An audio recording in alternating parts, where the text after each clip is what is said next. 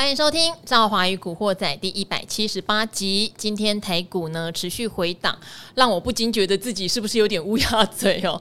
因为上个礼拜我就有特别提到一些现象哈，例如说产业的轮动。我们都知道这一波的反弹，一开始谈的会是啊，大家所谓的啊国安基金概念股。好，国安基金概念股也很简单啦，大型绩优权值股。好，但涨了一段之后，你就发现有一些有基本面的股票也就跟着涨上来。只是后来就开始涨到哪里呢？涨到有些叫做利空不跌，反而大反弹。那再涨呢？涨到有一些做梦的哈，本一比概念的，例如说呃，之前不吃香的第三代半导体，最近也涨起来了。然后新药股不太确定能不能解盲成功的也涨起来了。涨到这种开始做本梦比的时候，就会压力有一点点大，想说是不是？有点要轮完的味道。好，今天我特别找到一位大师来帮我们背书，因为这一位他很早很早就提醒过大家，半导体库存的问题，也许略早了一点。好，但是后来修正到这波反弹，事实上他有抓到哦，吼，他有提到说，总经面你总是会杀到一定程度，会稍微舒缓一下嘛。好，等弹上来之后呢，之后你还是得反映一些，我们可能得看到明年的总经或是产业上的一些利空，可能还会发酵哈。好，这一位呢就是腾讯投资的投资长，我们一般叫他舰长的陈振华 Jonah。好，呃，赵华好，各位听众大家好。好，Jonah 的第一次就是给了。赵华与古惑仔，我说：“哎、欸、，Jonah，你有录过 Podcast 吗？没有。你有录过广播吗？没有。然后就被我逼着上了第一次哈。好，那那一次其实分享了很多我觉得很有意思的总经概念哦，就是除了呃我们很常去聊的半导体库存的问题之外，那一次其实也聊到了欧债。”的危机哦，只是台湾人说真的比较不关心欧债，除了二零一二那一次之外，之后好像欧洲再怎么样萧条，大家都懒得理他们。可是昨天晚上，因为意大利的国债突然殖利率爆喷，所以这个事情我们可能得再度留意。还包括 Jonah 还提到，过去很多人会借日元在全世界做投资，现在也面临到日元可能借贷成本的增增加，对不对？会把这个投资收回。最近日币也开始有一点升值嘛。但这几天可能又贬回去了。只要是日币是贬的状况，我们就不用；而日币如果是在贬的状况，我们暂时就不用太担心了。那但是如果日币重新回到升值的部分，那对于借日币在世界各地做 trading 的这些所谓 carry trade 的投资人，那他们可能在成本上面压力就会变得比较大一点。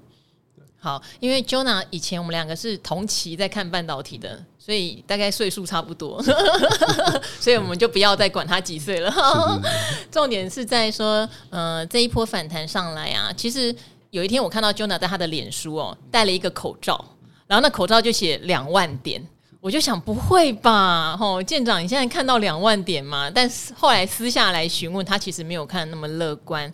尤其是我们两个有时候会去对一些半导体的杂音，吼，包括大家心目中，哦，其实也是我心目中最优秀的台积电。事实上这几天都听到很多对于二零二三年他客户对他 forecast 下修的一些传闻，所以今天也来请教，就是 Jonah 这个部分哦。第一个当然就是。半导体的库存的问题，随着这一波的反弹，很多人都把它抛之脑后，就想说：对啊，反正全市场都知道啦，哦，老板也就说了，就是这么烂，不，你要怎样？好，难道我们要重新重重视起这个问题吗？这个是其一，然后其二是我们看到昨天欧洲的国债殖利率又开始爆喷，它到底是不是欧洲危机还在持续？其实这件事情并不能松懈。呃，我想就分两个，刚刚第一个谈到这个库存的问题。那库存的问题，其实目前来说啦，下游厂商当然他们呃号称都可以在一两个季度内把库存清掉一大部分。那的确，他只要开始停止进货，那他的库存就会慢慢减少嘛。比如说前阵子三星就宣布暂停买货，类似这样的一个状况。那但是对我们来说，我们会觉得库存的问题主要是最上游的台积电、联电，它并没有停止生产。嗯，所以在这样的状况下，你看到的是下游它在踩刹车，那它在清库存。那最上游的人，他的晶片源源不绝的跑出来，所以。辛苦的是谁？就是中间 suffer 的这些所谓我们一般叫 IC 设计公司或者 IDM，那或者是一些其他中间的代理商、通路商，那他们手上的库存就会相对来讲依然是一个压力在那个地方。诶，他们为什么今年不干脆就违约算了，就不拿呀？违约的话，已经有人违约，我知道，但是好像大部分就是死撑活撑呢。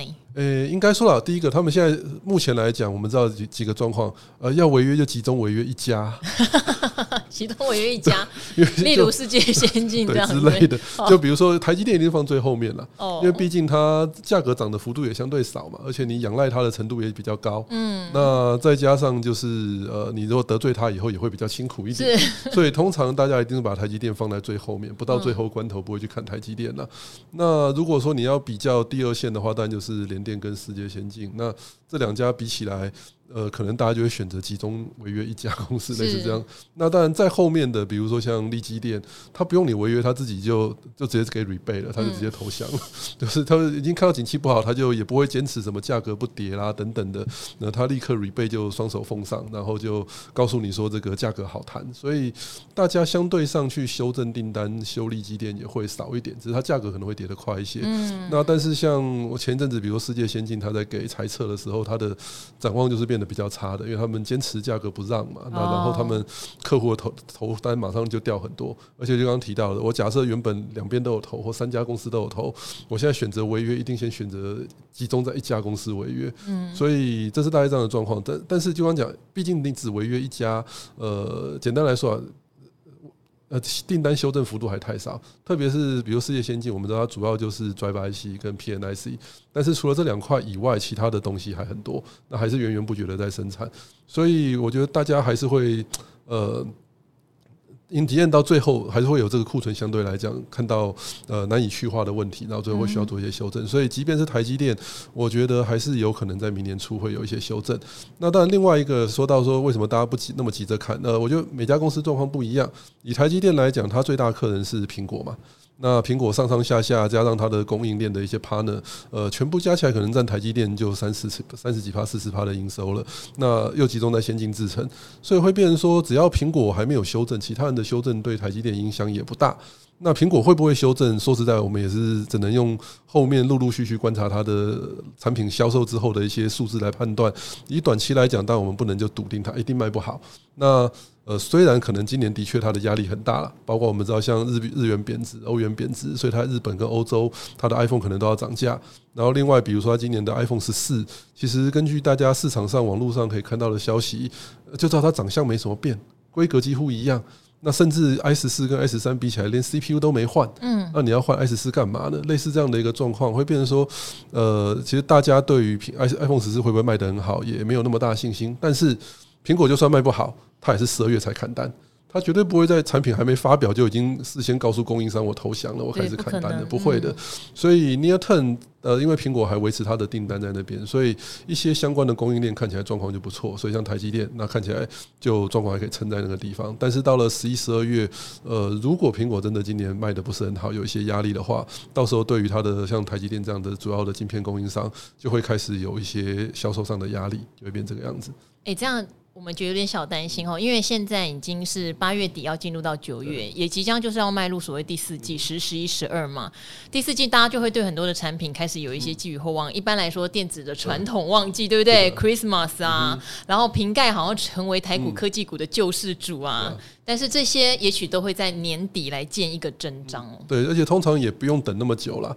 比如说苹果，我们一直按照它是九月中会上它的新机嘛，对，就开始销售了。反正不管是九月，反正就九月十号到九月二十号，通常大概就这一两个礼拜之内啊，会发表它的新机。那发表完之后，其实就会有预购。那然后呢，从这些预购数字，其实大家就可以开始去判断苹果到底卖的好不好。那比如说苹果自己的官网。就会告诉你说，你现在去订这个手机是多久可以拿到？嗯，哎是立刻在两周内拿到，还是一个礼拜内就可以拿到？你就可以知道它是不是卖得很热门。那另外一个比较量化指标，通常我们会观察类似一些水货盘商它的销售状况。那当然，最大水货盘商都在香港了。那就会他们甚至有些网站就专门有这种 iPhone 的报价。那你就可以去看这个最新的 iPhone，它通常是给你一个价格，就是我用多少价格回回购。那所以你可以判断说它的这个回购价到底好不好？那水货的这个溢价高不高？大家愿意花多少的 premium 去买？因为我们到没有买不到的产品，只有买不到价格。你只要愿意涨价去买，一定都买得到。那通常根据溢价的高低，我们就可以判断今年的 iPhone 的需求到底是强还是不强。那所以实际上大概到九月中下旬，产品正式 launch 之后，其实大概就可以有一个谱，说今年大概会卖得好还是不好。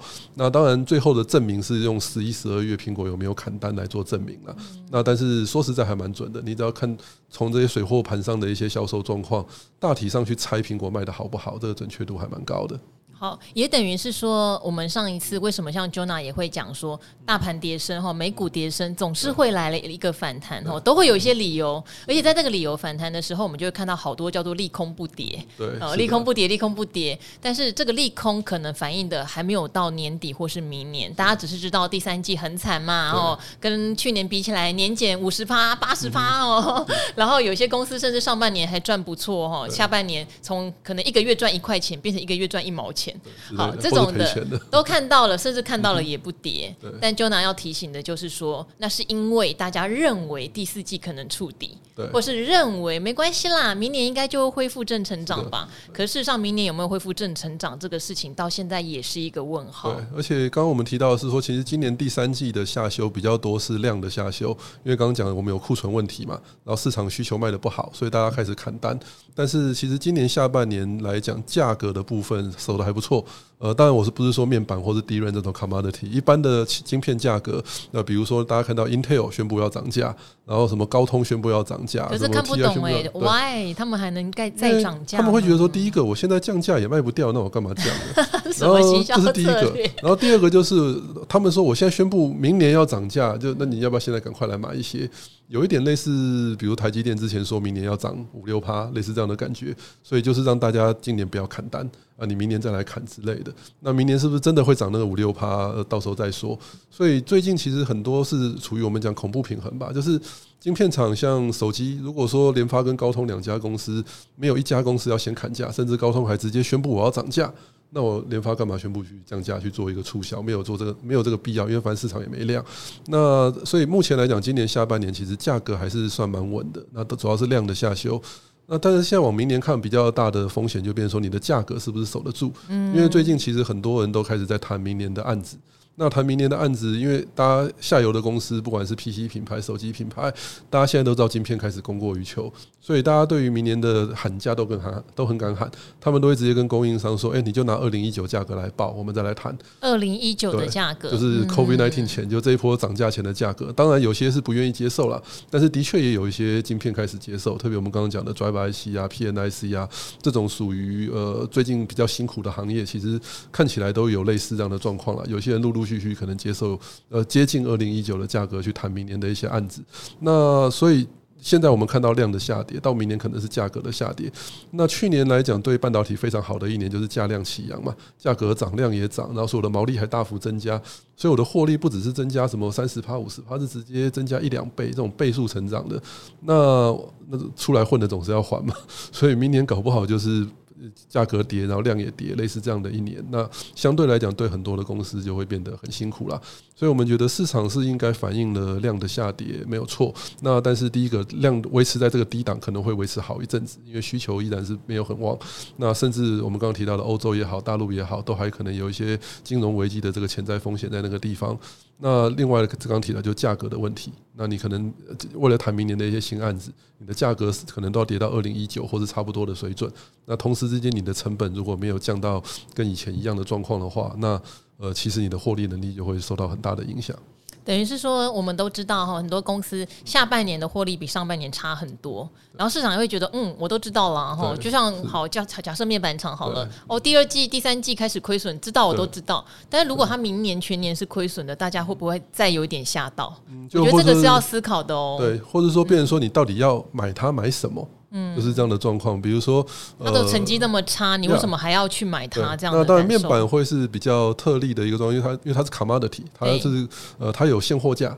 所以大家会去脆一个现货价格，你只要现货价不跌，可能大家就去买了，类似这样子。可是像一些 IC 设计，对，但是 IC 设计就比较麻烦，它呃比较不是 commodity，那你也没有这种现货价去看，那然后价格跌下来之后，呃，应该说面板之所以这种东西会有人去吹，因为你面板价格跌完之后会涨价，嗯，那它可能一缺货会忽然涨了不少，忽然大涨。但是 IC 很少涨价，去年真的是一个特例，特例，二十年来少见的特例。但是绝大多数情形，IC 跌价就是跌价，不会回。回来，它只是持平，持平就是很好的状况了。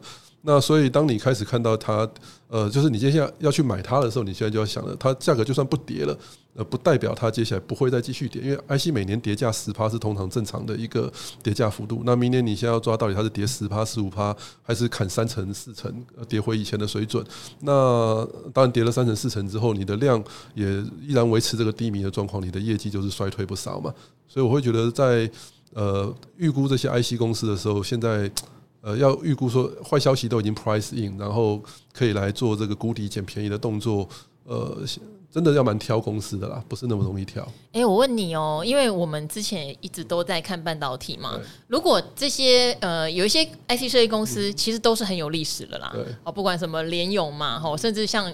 二三零一那个羚羊，哎，代号是这个吗？哈，二四零一的羚羊，好，虽然股价没有很高，但他们也都在这个市场打滚很多很多年。假设他们的股价已经回到二零一九年的水准，是不是相对就已经有点呃，我们可以比较放心？但如果它还是离二零一九年的水准，例如说它现在还是一个一倍，假设它是五十块，现在还有一百块。它还是有机会回到五十块。呃，我觉得一样，这真的是非常看不同的行业，呃，有不同的状况。IC 设计有趣的或者是不好看的地方，就是它每家公司都不一样啊。那所以，比如说像呃，我们大概有简单提过，就是比如说现在你要避开，就是疫情之后可能会比以前糟很多的行业。哦，疫情之后比以前糟很多。好，例如例如就是大陆做出来的嘛。中国人已经会做的东西，呃，驱动就算呀。对，所以像驱动 IC，然后像我们大概上次有讲三个，就是一个是驱动 IC，一个是 PMIC。电源管理 IC，可是电源管理 IC 一般来说不是都认为它的门槛还是有一定的门槛。呃，但是就现在它做出来了。因为好，重点是中国大陆做出来，这边再帮大家再回忆一下，有一段时间哦，因为太缺晶片了，所以中国大陆有很多的 IC 设计厂商，干脆就找他们自己的晶圆代工厂，即使良率很差，品质它没关系啊，拿到就好。反而因此就把一些比较中低阶的 IC 设计厂商给养起来了。对，然后比然后再来就是大家用习惯之后，那就。应该说，对对龙头厂商来讲，他们就是一个 de-rating 啦。嗯，比如说像 TI、ADI 或者什么这种呃国际大厂，他们在中国本来 share 都很高，但是明后年一定会 suffer，因为你只要开始不缺货，他们过去两年培养了一些 local 厂商，不管是说像有在台湾挂牌，比如说西力，其实也是类似，它也算半个路资了啦，就是。就是它也是 gain 了不少 share，那呃基本上你原本的这些 leader 你要去抢回你这些 share，基本上就是很很困难的一个事情。那 driver IC 我们刚刚讲的当然是类似的状况，以前就是台湾几家厂商 dominate 这个市场，现在大陆这个海思也做出来了，然后什么北方集创，然后什么中影，那这些公司都已经做出他们的东西来。那呃 localize 本来就是他们一个既定的趋势，他们有自己的面板厂，有自己的 TV 市场，那当然就会扶持自己的 IC 公司。然后另外一个我们觉得也蛮辛苦的，可能就是一些中低阶的 micro 就 microcontroller、嗯。好，微控制器哈，就我们一般会讲 MCU MCU。对对对。其实以前 MCU 也不是什么很高阶的产品。是的，那现在来讲，就这个这一次的。这一次的缺货涨价，就给了他们机会去验证这些中国的品牌的厂商。这是奇观呢，这次的缺货涨价在 MCU 这一端是奇观，真的是奇观。那所以导致大家就不顾一切的，一定要扶植 second source 跟扶植这个本土厂商出来。那你一旦扶植出来之后，对于原本的厂商一定都是很大的压力啦。所以基本上他们就会遇到一个所谓我们叫 de-rating，就是整个评价会比以前来的低的状况。那它的获利展望等等都会比以前差很多。那另外，比如说像二线的 foundry，其实也是类似的状况。像呃，以前我们在看那八寸晶圆，好了，八寸晶圆不管是缺货或不缺货，大家都知道它不会太松，它就是 always 有一点紧。然后呃，忽然景气好了，可能就缺了，但是没多久又松了，类似这样的一个状况。那但是这但是反正能做的就那几家。但是这一次因为缺的实在太凶了，所以导致所有的我们到中国就投资一堆新的十二寸的 fab，然后来做原本八寸 fab 可以做的事情。那基本上这个市场的供需平衡，其实在未来的一两年，这些厂全部都 ready 之后，其实就整个被打烂掉了。那以前你这些八寸厂会说啊，我就算不怎么赚钱，至少不会赔钱，我折就折完了，有稳定的收入。现在可能呃，当然去年很赚钱，但是未来一两年之后，可能就不是这么一回事。你赚的钱可能会比以前少很多很多，因为市场上多了一堆十二寸的竞争者，同时他们可能也是不在乎折旧的，类似这样的一个状况。好，有一个产产业可能不是我们两个跑的，像被动元件有这样的问题。哈、嗯，以前被动元件如果今天价格跌的时候，他们就说趁趁斤论两在卖的。好，那后来也是去年也历经过缺货，也是被动元件史上的奇观。可是这个也很可能是疫情之后大家要留意的，不但不缺，甚至有可能价格跌得稀里哗啦。对对对，对，就是疫情期间大家扩产扩很多的啦。对，那这个其实都是会，特别是只要是呃中国厂商会做的东西，那当然这个风险就更大。对，因为他呃，Jonah 提到中国厂商，是因为去年在被动元件缺货的时候，我的几个身边搞投资的朋友就收到中国要做被动元件电阻电容的投资案，哦，然后就说这个投资案可能一般这个产业回收比较慢，可能要五到七年回收。我就一直力劝朋友说，不要在这个当口去投这种，就是它其实过去已经是非常成熟的产业了，你现在突然在因为市场缺货就要创业也。对，这些都是蛮大的警讯，而且就是中国大陆的公司。对，没错。对，好，所以 讲到这边，可能大家就要稍微做一点理解，是说我们都知道哈，美台呃之前下修，美股都已经算快要步入熊市了，之后来一个大反弹嘛。好，反弹有反弹的原因，我们叫它技术性反弹，可是我们从来都没有说它叫做多头回温，不是重返多头。那现在我们要面临的挑战，已经不是第三季的挑战了，第三季不好哦，大家库存很高，我们都知道了。现在面临的挑战就是第四季。我们觉得会好的产业是不是真的好？这中间还包括了呃，台积电之前开法说讲的实在是太好了，但是现在步入第四季的时候，我们现在大概了解台积电对明年他各客户对他下的这个 wafer 的订单，事实上也是开始出现压力，也是蛮多杂音的啦，哦，蛮多杂音的。那其实大家从很多地呃。因为毕竟这个市场上的消息就很多嘛，那我想大家陆陆续续也都会开始听到，就是呃 A 客户砍了一下单啊，B 客户砍了一下单啊，类似至少很少听到去加单的消息。那除此之外，大家也会陆陆续续开始听到的。呃，厂商对资本支出变得比较保守。一本是台积电，其实他们对明年的资本支出会不会比今年继续成长？呃，so far 来讲应该是不会，而且看起来会比今年有一个比较明显的下修。那整个市场的确就开始有了一些这种 oversupply 的现象。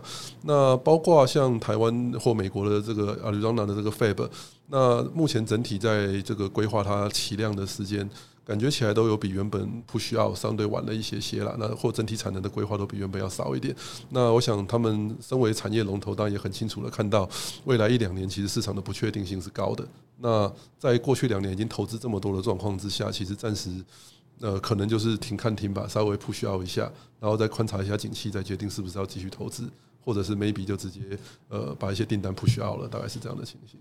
好，当台积电呃上一次开法说的时候，可能都还会后面还有一些消息嘛，例如 Intel 对不对？对。说它三纳米的产能呃三纳米的产品必须延后，那时候我们可能都还能有点自嗨的说没有关系啦，Intel 的东西很少啦 而且要也是明年第四季的事情哦，我们还能够在那边说实话有点小自爽，说没有关系，台积电好棒棒哦。可是现在你可能已经不是 Intel 单家的问题了啦，哦，各个 IC 设计大厂在现在要下二零二三年的 Forecast。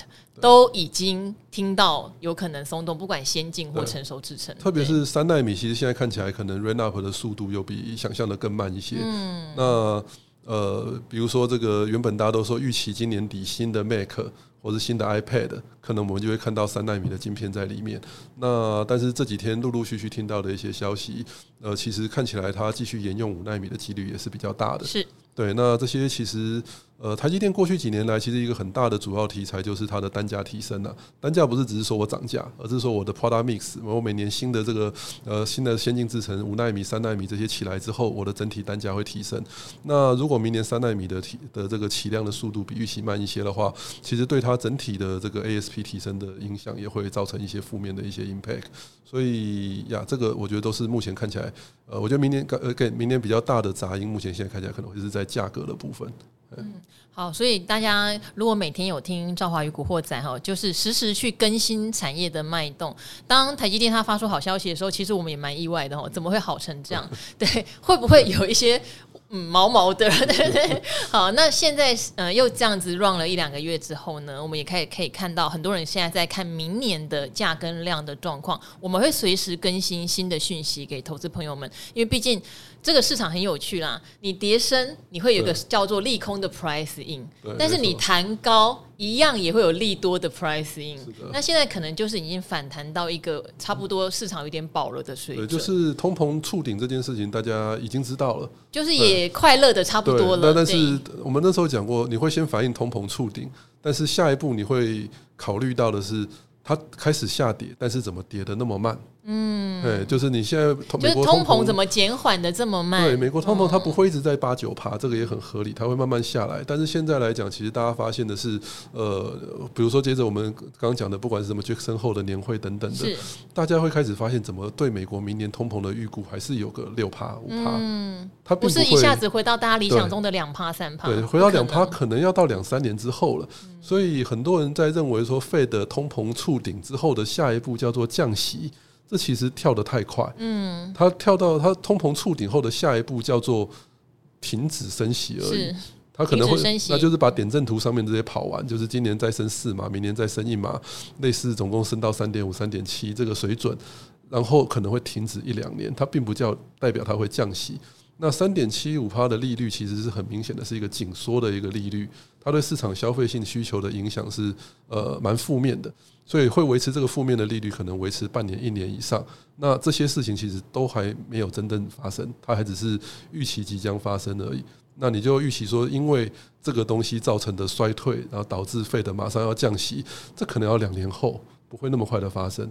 所以，当大家因为通膨触顶，直接引导到 Fed 明年第二季要降息的时候，我们又会觉得这有一点 over，有点太乐观了。那反而会变得不，接下来就变得有一点不容易达到预期。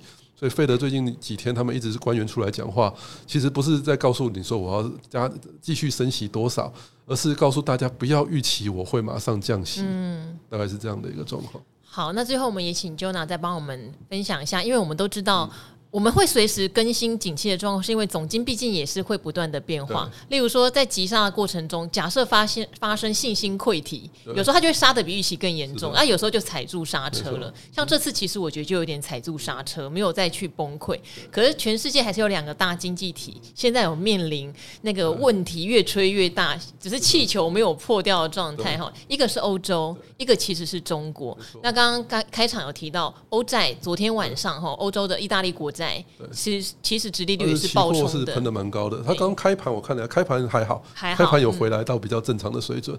只是早上早盘的时候，期货忽然飙到这种都会让人家惊惊啊，就是有点怕怕，怎么搞的？对，就忽然看到期货飙上去，就觉得发生了什么事。还好刚刚看现货没有跟着飙。对，就维持在，当然还是有慢慢的在涨了，但是没有到那么夸张的水准。不过这变成一样是我们在密切观察的指标了，就是如果欧债忽然喷出，那应该说我们现在担心，这应该说股市目前大家可能会认为不至于破前低。那当然不至于破前低的假设是没有系统性的风险，就是没有金融风暴。那但是现在的确有两个地方可能有金融风暴，就刚刚提到的中国跟欧洲。那这两个地方都有他们自己的问题。那中国我们知道就是在二十大之前，反正它就是呃一切要维稳为主，所以导致很多这种奇怪的房地产的这些呃债务问题等等陆陆续续跑出来。那欧洲的话，现在刚刚就讲俄乌战争的关系，所以导致通膨严重。那欧洲央行必须升息，但一升息就导致可能某个地方的国债喷出了，嗯，然后会造成这种欧债危机再起的这种担忧。所以美国目前相对金融体制是 OK 的，美国本身不会出什么太大问题。但是如果这个市场会破底的话，大家可能就要关注一下，到底欧洲跟中国这边的系统性风险会不会忽然发生。好，等于全世界还有很多躲在那边的黑天鹅，我们不确定会不会飞出来。最好的状况就是他们都没有飞出来，然后我们经济就一个软着陆嘛，哈，可能稍微再回测一下哈，也许我们之前看到的一万三千九百多点就是个低点了，不会再破了，这个是最好的一个状况。只是景气呃无法复苏，或是缓慢复苏，会比我们想象中可能看来长一点。我不会在第四季就马上落底，可能会延续到也许明年的上半季，我们还是在一个挣扎的状态。而且因为复苏可能就是我们讲的 L 型的复苏，L 型的复苏，很缓慢的复苏。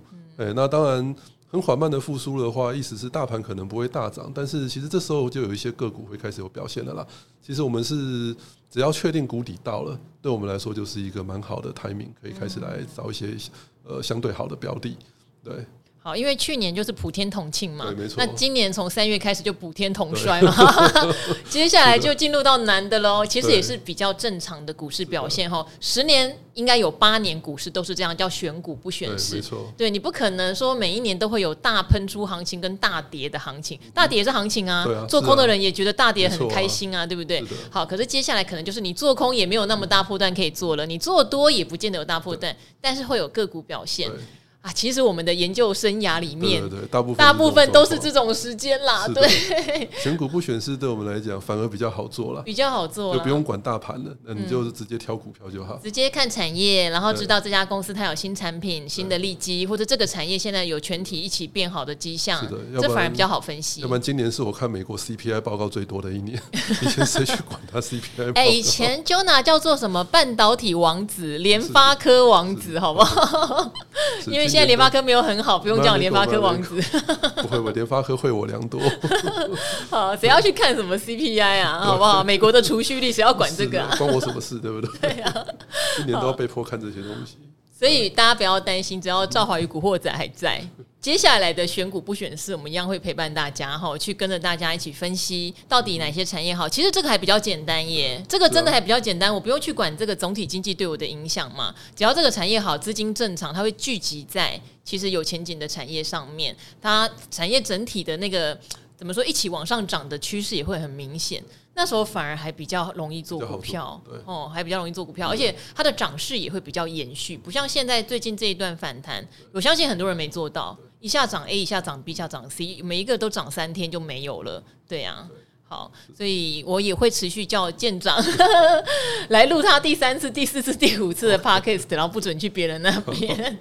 好，那今天非常谢谢舰长哦，在这个整个总体经济哈提醒我们非常多的事情。呃，我们不是说一直就很看空哦，中间有反弹的机会，我们也会非常老实的跟大家做分享。